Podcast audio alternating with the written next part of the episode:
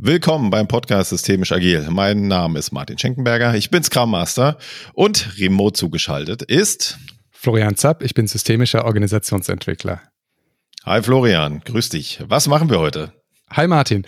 Wir sprechen heute über ein spannendes Thema aus der Systemtheorie, nämlich Latenzen. Wir kommen gleich ausführlich darauf, was das ist. Aber bevor wir das tun, haben wir noch eine Hausmitteilung, Martin. Es gibt nicht ganz unbedeutende Neuigkeiten bei uns. Ganz genau. Äh, wir haben eine Webseite gelauncht. 15 Stories heißt die. 15 Stories, wenn man es Englisch ausspricht. Also die Zahl 1515 und dann Stories mit IE ausgeschrieben.de. Und was findet man da, Florian? Ja, wir haben ein neues und großes Zuhause für unsere bisherige Weiterbildung, systemisch agil Organisationsentwicklung. Übrigens heute äh, der vierte Durchgang mittlerweile schon gestartet ähm, und im Herbst gibt's den nächsten. Die findet man dort, aber nicht nur das, sondern ein deutlich erweiterteres Angebot. Also wir haben das Thema agile Führung mit Christoph Smark, den auch schon manche aus dem Thema Agile Leadership äh, hier aus dem Podcast kennen. Wir haben, da kannst du noch mal was dazu sagen zum Thema Scrum was. Ähm, und wir haben ein neues Angebot, nämlich systemische Grundlagen für Agilistinnen, das ich auch Ende des Jahres mache. Also guckt euch gerne mal 15stories.de an. Martin, was gibt's zum Thema Scrum? Genau, wir machen ein Scrum-Praxistraining, wirklich tief rein. Wie funktioniert das alles? Vom Daily bis zur Retro, bis zum Backlog erstellen. Also all diese Dinge, die man beim Zertifizierungsseminar nicht so richtig lernt. Ähm, wir hören ja immer mal wieder, Scrum MasterInnen werden im Unternehmen ausgebildet. Naja, dann lernen sie natürlich immer nur das, was im, im Unternehmen so da ist und vorherrscht ja, wir haben das alles mal zusammengetragen mit einer erfahrenen Scrum Masterin. Die Lea Lindemann macht das, die war ja auch schon im Podcast. Genau. Und natürlich das, was du auch schon gesagt hast, ne? das Systemische für Agilisten. Das kann ich auch nur jeder Scrum Masterin und jedem Scrum Master empfehlen. Also mir hat das sehr viel weitergeholfen in der täglichen Arbeit. 15stories.de, da spielt die Musik. Sehr gut. So, jetzt zu deiner Musik, Florian. Ja, was machen wir heute? Wir haben heute ein, ein Thema, für das ich lange gebraucht habe, um da drauf zu stoßen. Ähm, und ich komme auch gleich mit ein, zwei Beispielen, was mir vielleicht früher auch deutlich geholfen hätte. Und zwar das Thema Latenz. Man kann das so ein bisschen übersetzen. Also es ist nicht damit diese physikalische Latenz gemeint. Da bist du jetzt mehr Experte. Ich glaube, da meint man ja so Verzögerung oder so, ne? wenn so Übertragungssignale nicht, nicht stimmen. Das ist nicht damit gemeint, sondern sowas wie Unkenntnis oder fehlende Bewusstheit für ein Thema. Wir beschäftigen uns damit, was Latenzen sind, wie sie entstehen. Zwei ganz wichtige Unterscheidungen lernen wir kennen und natürlich, was es für uns als Beratende bedeutet, wenn man auf solche Latenzen in Organisationen stößt, Klammer auf, tut man zwangsläufig durch die Art, wie Beratung funktioniert, Klammer zu. Und mit dem, was du gerade angesprochen hast, also es lange gebraucht hat, bis du drauf gestoßen bist, hast du so einen kleinen Treppenwitz gleich eingeibbaut? Weil das wäre ja auch deine Ach so, ja, ja, ja. ja, total, sehr gut. Ja, genau. Hatte ich eine eigene, einen eigenen blinden Fleck. Ja, sehr, sehr gut. Äh, weil ich so oft gefragt werde über Literaturhinweise, äh, gleich am Anfang, äh, äh, probieren das mal aus. Die Begrifflichkeiten, die werden relativ genau definiert bei ähm, diesem Standardwerk Soziale Systeme von Niklas Luhmann 1984. Wenn man äh, sich fragt, was heißt das für Beratung, dann hat dazu Luhmann diesen etwas auch jetzt hier, Achtung, Witz, sperrigen Titel Kommunikationssperren in der Unternehmensberatung findet sich in einem Buch von Luhmann und Fuchs mit dem wirklich schönen Titel Reden und Schweigen.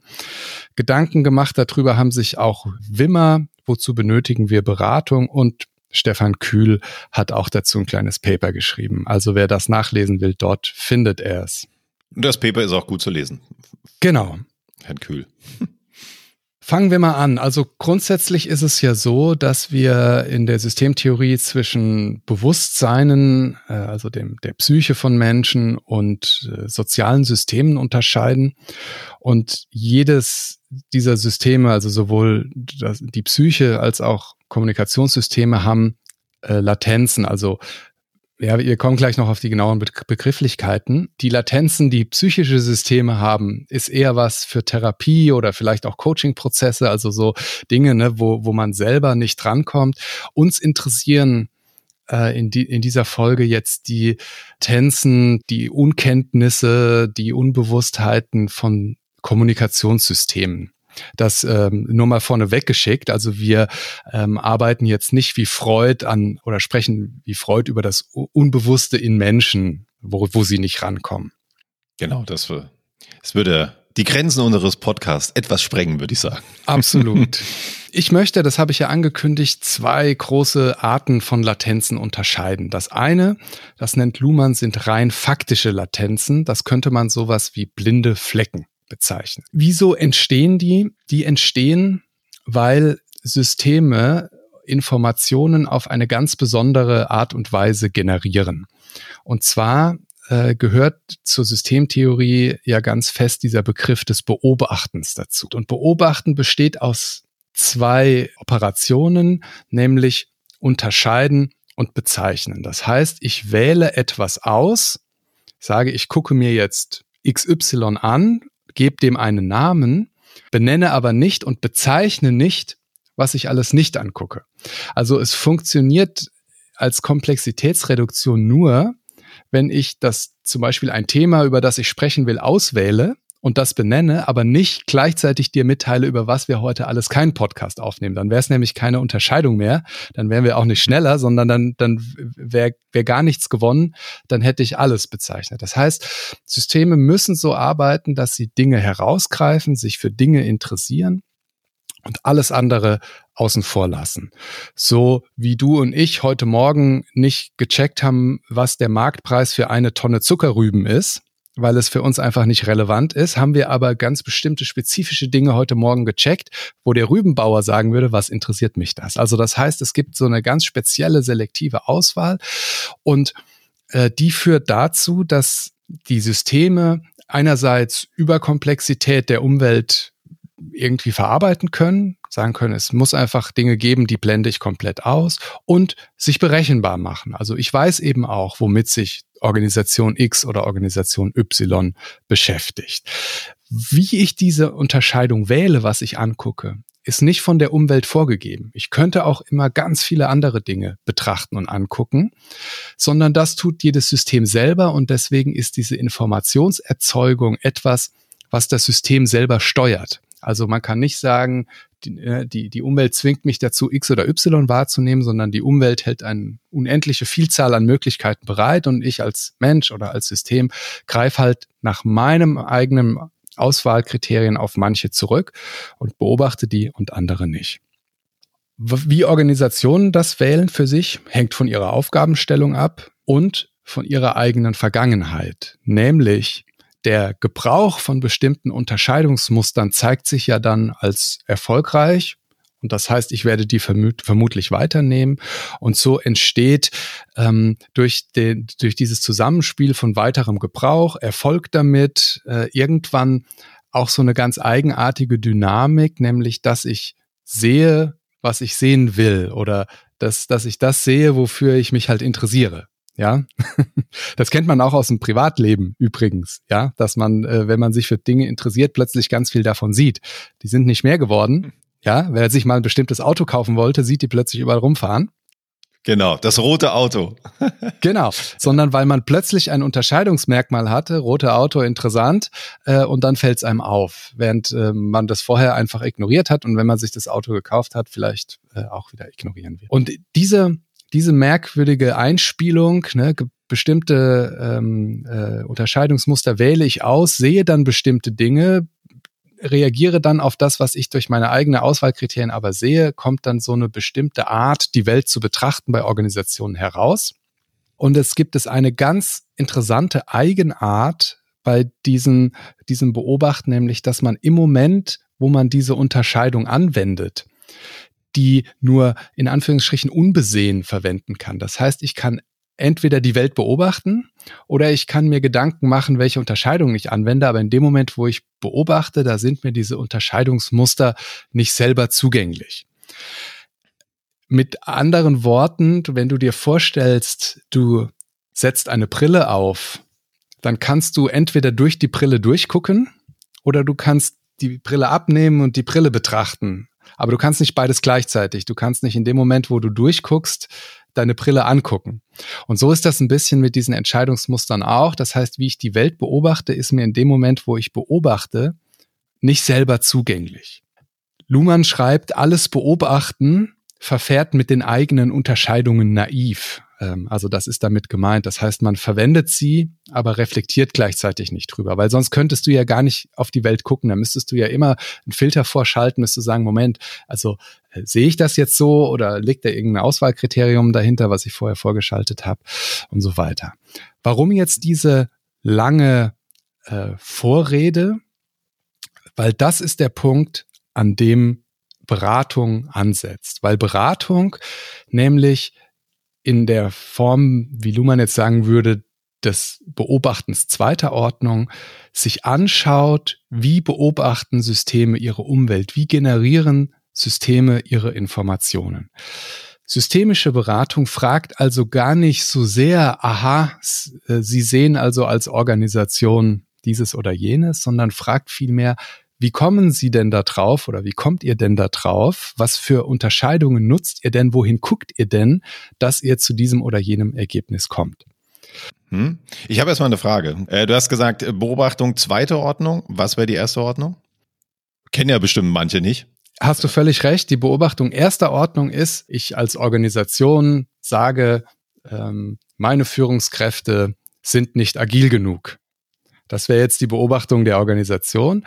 Und die Beobachtung zweiter Ordnung wäre jetzt nicht zu, als Beratung nicht zu sagen, ja, ja klar, äh, was sollen wir tun, sondern sagen, das ist ja interessant. Wie kommt, auf was schaut ihr denn, dass ihr zu dem Ergebnis kommt, eure Führungskräfte sind nicht agil genug? Also man sieht anderen dabei zu, wie sie die Welt beobachten. Das wäre äh, Beobachtung zweiter mhm. Ordnung.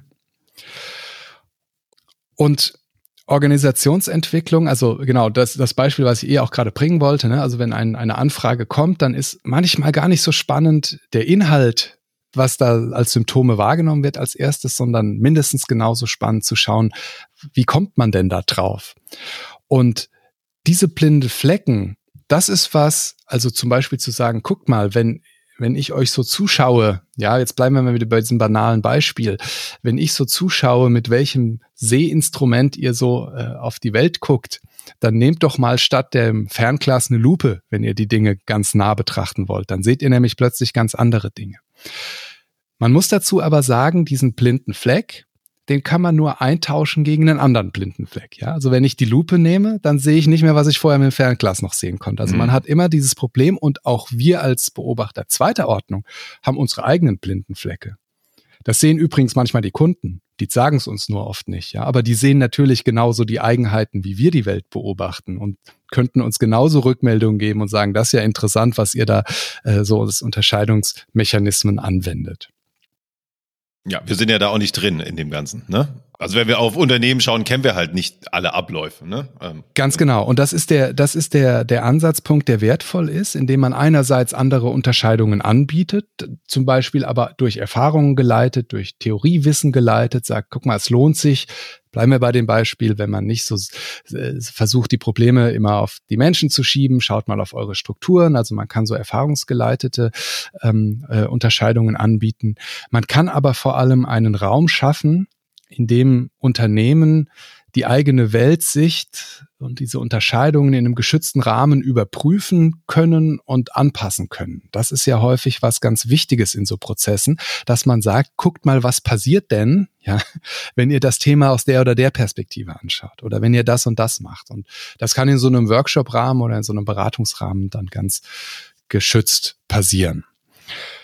Meistens ist das der Punkt, der beim Feedback geben dankbar angenommen wird dass Menschen sagen, spannend, das hatte ich überhaupt nicht auf dem Schirm. Das ist ja wirklich eine interessante Idee, mal so rum da drauf zu schauen oder mal dorthin zu gucken oder hier mal in der Umwelt das oder jenes zu sehen. Also diese blinden Flecken ähm, ist was, wenn man da in der Beratung drüber stößt, drüber stolpert, die vergleichsweise einfach rückzumelden und einfach besprechbar sind.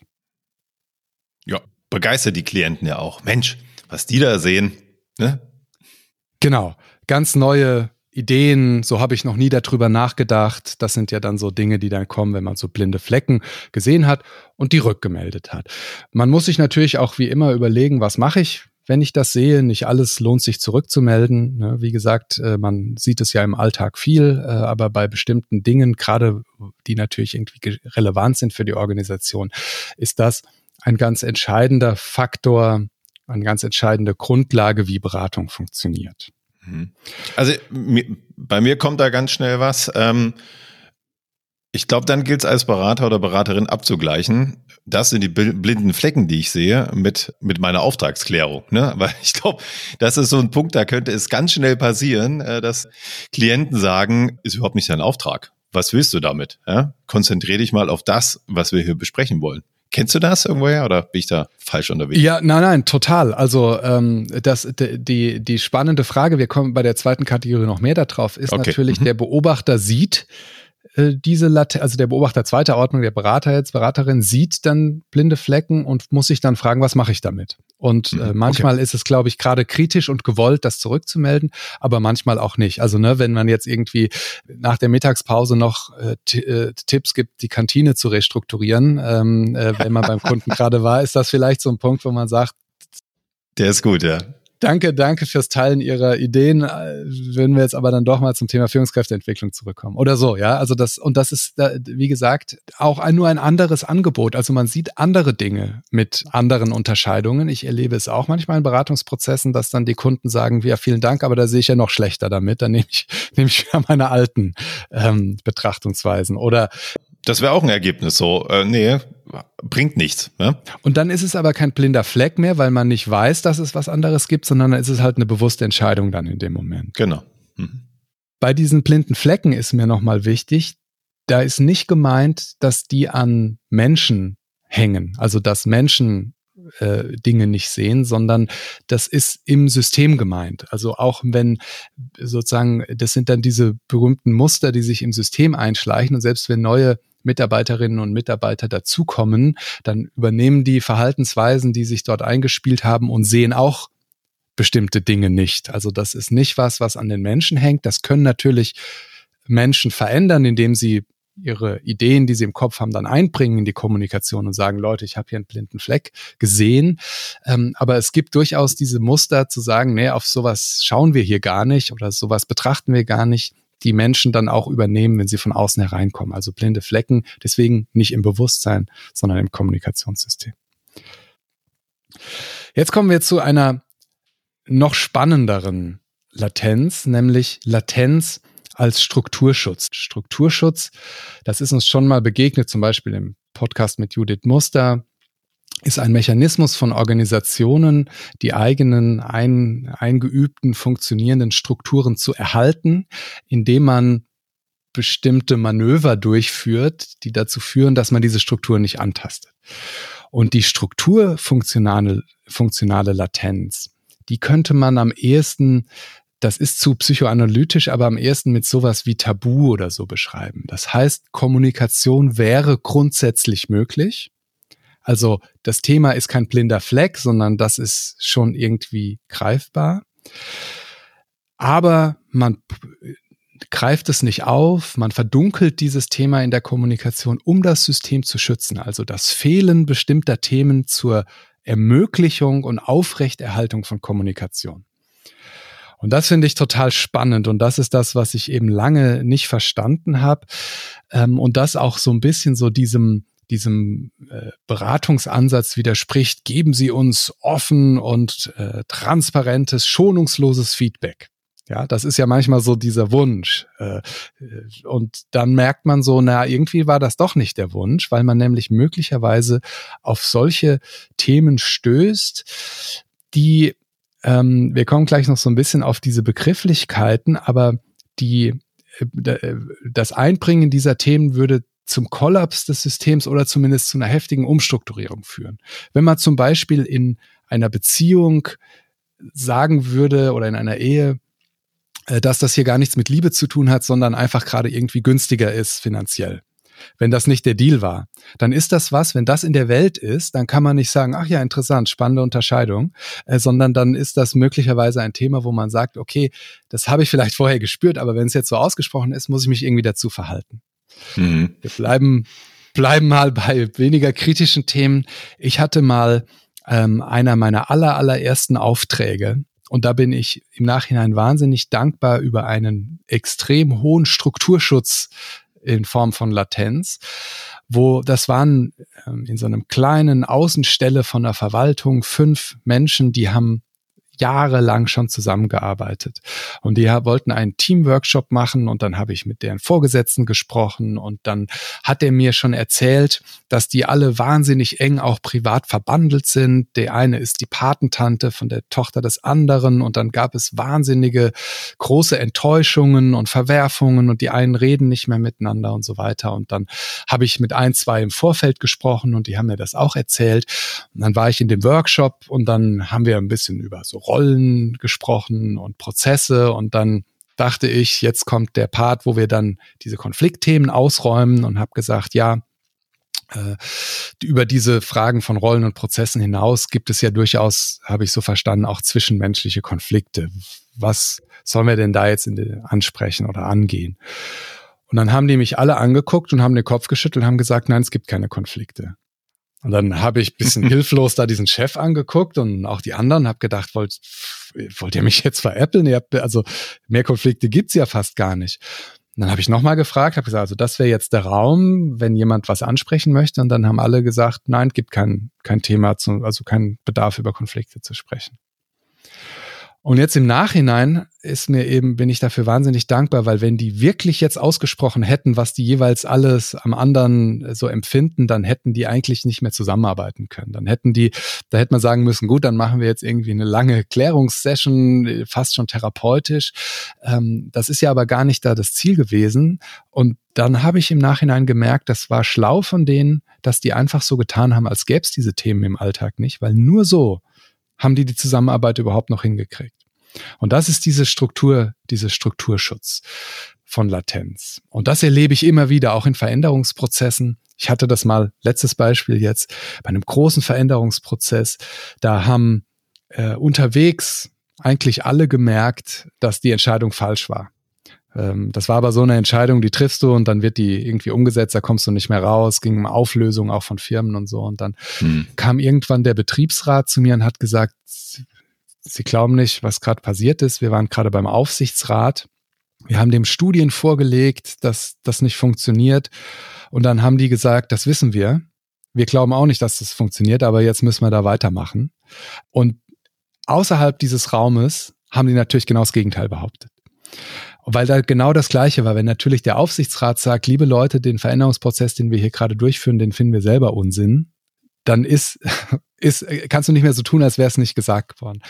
Das sind so diese typischen Themen von Strukturschutz. Wir will das heute nicht überstrapazieren. Das gibt's auch beim Thema Macht, dass Dinge dann funktionieren, wenn sie so im Dunkeln gehalten werden. Machen wir vielleicht mal eine extra Folge.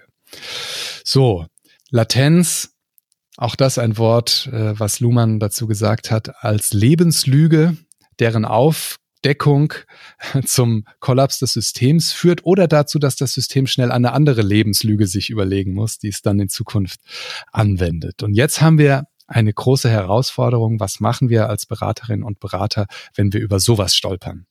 Hm. Allerdings, also gerade in äh, diversen Transformationsprozessen oder gerade bei mir auch, weil der Scrum Master, der hat ja auch immer den Auftrag, äh, das ganze Thema bis zum Vorstand zu tragen. Also da habe ich mir manchmal überlegt, ich glaube, das mache ich erstmal nicht. Lass erstmal wirken. Also da ist auch so eine Vorsicht angesagt. Also ich bin da jedenfalls sehr vorsichtig. Und das ist, glaube ich, auch ganz, ganz wichtig, weil also das erste ist ja, wenn man also da auch wieder diese funktionale Analyse zu machen, wenn man darüber stolpert und merkt, das ist ein Schutz des Systems, dann wäre das ja auch jetzt nicht besonders schlau ähm, und auch nicht, nicht konstruktiv als Berater diese, diesen Schutz zu zerstören, einfach sinnlos. Ja, und dann zu sagen, so im Vorgespräch, jetzt um in meinem Beispiel zu bleiben, hat mir aber Frau X gesagt, dass sie Frau Y hasst und Frau Y so. Also man kann natürlich als als einzelner Mensch dann diese Latenzen zerstören, indem man das Thema dann einbringt. Dann hätten die sich irgendwie verhalten müssen, dann hätten die auch nicht mehr sagen können, es gibt kein Thema. Wenn man aber ähm, sozusagen, manchmal ist es so, dass man, glaube ich, die Wahl hat, dass man sich überlegen muss, ist, sind die Nebenwirkungen des Aufdeckens vielleicht schlimmer als die Aufrechterhaltung dieses Tabus, ja. Also mache ich mehr kaputt, äh, wenn ich die, das rückmelde und in die Kommunikation bringe, als dadurch äh, die, die Zusammenarbeit behindert wird, dass das Thema nicht ansprechbar ist. Hm. Aber wie finde ich denn eine Unterscheidung, Florian, zwischen dem Strukturschutz, der Latenz und Dinge, die vielleicht einfach nicht gut laufen, sage ich mal ganz flapsig. Als Externer ist es schwer, oder? Ja, das ist schwer, ähm, aber man merkt es an der Reaktion der, der Menschen. Also es gibt natürlich so Fälle, wo man wirklich unbedarft irgendwas sagt und denkt, das ist einfach hier nur keinem bewusst und dann ähm, äh, äh, war das genau so eine Latenz, aber dann ist der, das, das Feedback manchmal ähm, plötzlich, aber man merkt es, indem, also man kennt es ja manchmal, dass Themen einfach nicht besprechbar sind. Ja, also dass man wie, also wie diesen berühmten Pudding, also immer wenn man das Gefühl hat, man mhm. nähert sich dem, dann, dann verschwindet es wieder oder wirklich die Menschen sagen, mm -mm, hier ist nichts. Bitte gehen Sie weiter, hier gibt's nichts zu sehen. Ja, ähm, und das ist dann meistens ein Zeichen, wo man hellhörig werden müsste, wenn es was ist, was ganz offensichtlich ist. Ja, wenn man so, also wie bei diesen Konflikten, ne, da, da, da habe ich bisschen auf dem Schlauch gestanden. Heute wäre das anders, wenn mir Leute vorher sagen, das ist Thema und dann in einem größeren Raum sagen, hier gibt's nichts, dann wäre das so für mich dieses klassische, ähm, die haben ja nicht vergessen, dass sie mir das vor zwei Wochen noch gesagt haben, sondern das sind so Zeichen dafür, dass man es hier vielleicht äh, wirklich mit diesem, mit diesem Thema äh, der Unbesprechbarkeit zu tun hat. Mhm. Ich würde nicht sagen, dass es heißt, man kann das nie besprechen. Vielleicht ist es nicht in jedem Kontext besprechbar. Vielleicht bedeutet es, dass man ganz, ganz viele einzelne Vorgespräche führt und mit den Menschen sagt, ähm, es ist das Anliegen, es über dieses oder jenes Thema zu sprechen. Wie könnten wir das einbringen, dass man vielleicht auch Vereinbarungen trifft, welcher Teil angesprochen wird und welcher Teil explizit nicht. Das wären so Möglichkeiten, aber immer nur im, wenn das die Menschen möchten. Also nicht, weil ich das als Berater möchte, sondern wenn Menschen mir sagen, es wäre wichtig, dass wir an dieses Thema drankommen, aber so kommen wir es nicht, kommen wir nicht dran. Es gibt auch so diese Idee, dass man sagt, vielleicht kann man das in so ganz, ganz kleinen Dosen zurückmelden. Also indem man immer ähm, merkt, so wo ist die Grenze von dem, wo das System sagt, okay, das da reagieren wir irgendwie drauf und dann so in kleinen, in kleinen Schrittchen versucht sich dem zu nähern. Aber so eine prinzipiell aufklärerische Haltung, ja, zu sagen, also wenn ich sowas sehe, dann gebe ich das zurück. Die ist nicht förderlich, weil die auch dann dazu führt, dass dann Beratungsmandate auch plötzlich enden. Ja, dass man sagt, ja, vielen, ja. vielen Dank oder das wollen wir nicht, mit dem können wir nicht arbeiten, dass Menschen äh, sauer werden oder dass das Immunsystem der Organisation zuschnappt. Ja, ähm, das ist nämlich so ein Bild, was ich ganz klasse finde, wenn solche Themen aufkommen und dann einfach man merkt, jetzt spricht man mit einer Wand. Äh, da passiert nämlich jetzt einfach gar nichts mehr. Genau, vielleicht ist das dann auch nicht mehr unser Auftrag. Also, ähm, ne, wenn das neben der Auftragsklärung liegt, äh, dann kann man vielleicht sogar ganz streng sagen, dann haben wir als Berater und Beraterin da auch nichts zu suchen. So. Ja.